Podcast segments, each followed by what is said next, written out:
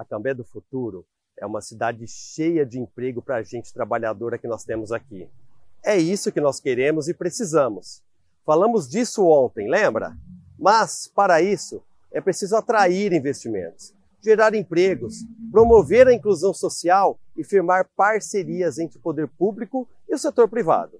Vamos trabalhar por incentivos fiscais, fomentar a inovação e melhorar a gestão de recursos, valorizando a pesquisa e a tecnologia.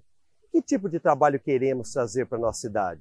Um trabalho eficiente, que faça mais com menos. Não perca o vídeo de amanhã. Juntos, vamos construir a Cambé que precisamos para nossos filhos.